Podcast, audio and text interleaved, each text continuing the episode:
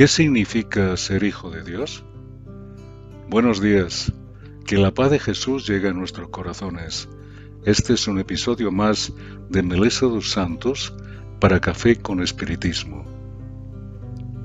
La oración del Padre Nuestro aparece en dos evangelios, el de Lucas y el de Mateo. En el primero comenta que uno de los discípulos le pidió una oración a Jesús y en el segundo se indica cómo orar.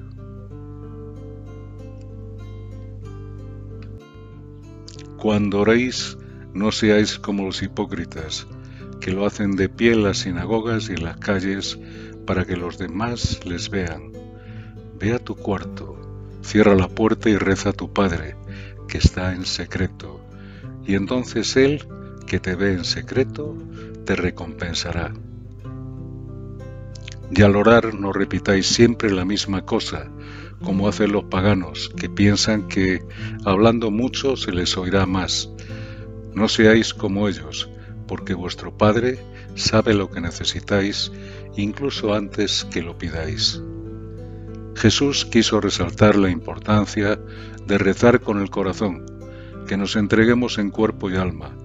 Solemos rezar de forma automática, a veces nos gusta agradar a los demás y hacer una oración bonita que llame la atención, pero la oración debe ser un acto de sencillez, humildad y de total conexión con Dios. Cada uno reza a su forma, pero lo importante es hacer de la oración un acto de adoración y aprovechar el momento. Es nuestra conversación con Dios, con Jesús, con los ángeles guardianes, con los amigos espirituales e incluso con nuestros seres queridos que ya no están físicamente con nosotros. Démonos al completo en esos momentos. Jesús, cuando hizo la oración del Padre nuestro, estaba al completo, saciando la sed de todos los que querían aprender y deseaban esa conexión con Dios. Podéis imaginar la vibración de ese momento, y sintiendo en nuestros corazones esa vibración de paz, veamos lo que dice el espíritu Mei Mei en su libro Padre Nuestro, en el capítulo Pensamientos. Dios es nuestro Padre, todos somos hermanos, Jesús es el Maestro que nos envió. La oración es el medio para comunicarnos con Dios.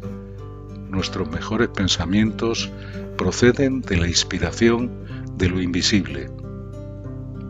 La presencia divina puede ser observada en la bondad permanente y la inteligencia silenciosa de la naturaleza que nos rodea.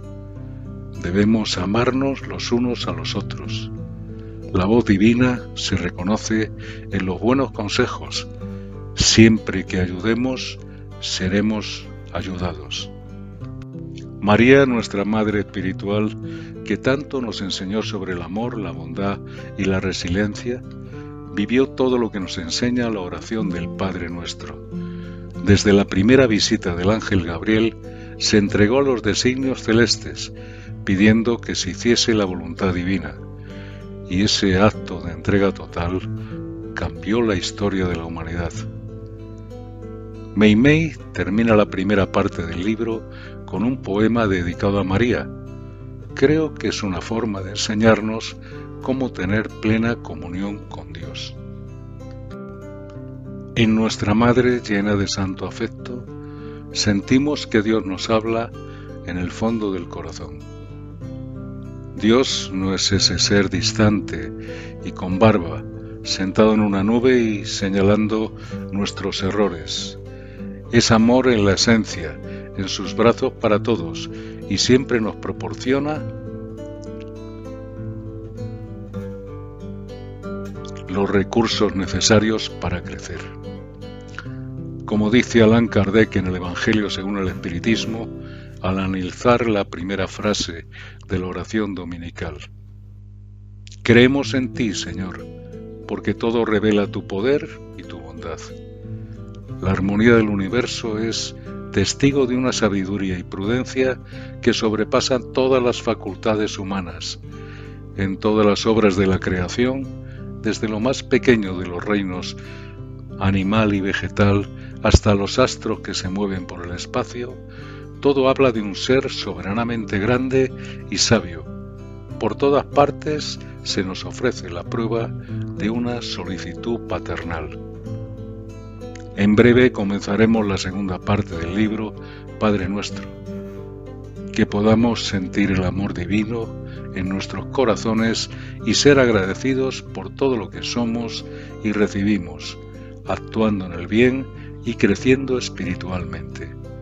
Que así sea y hasta el próximo episodio de Café con Espiritismo.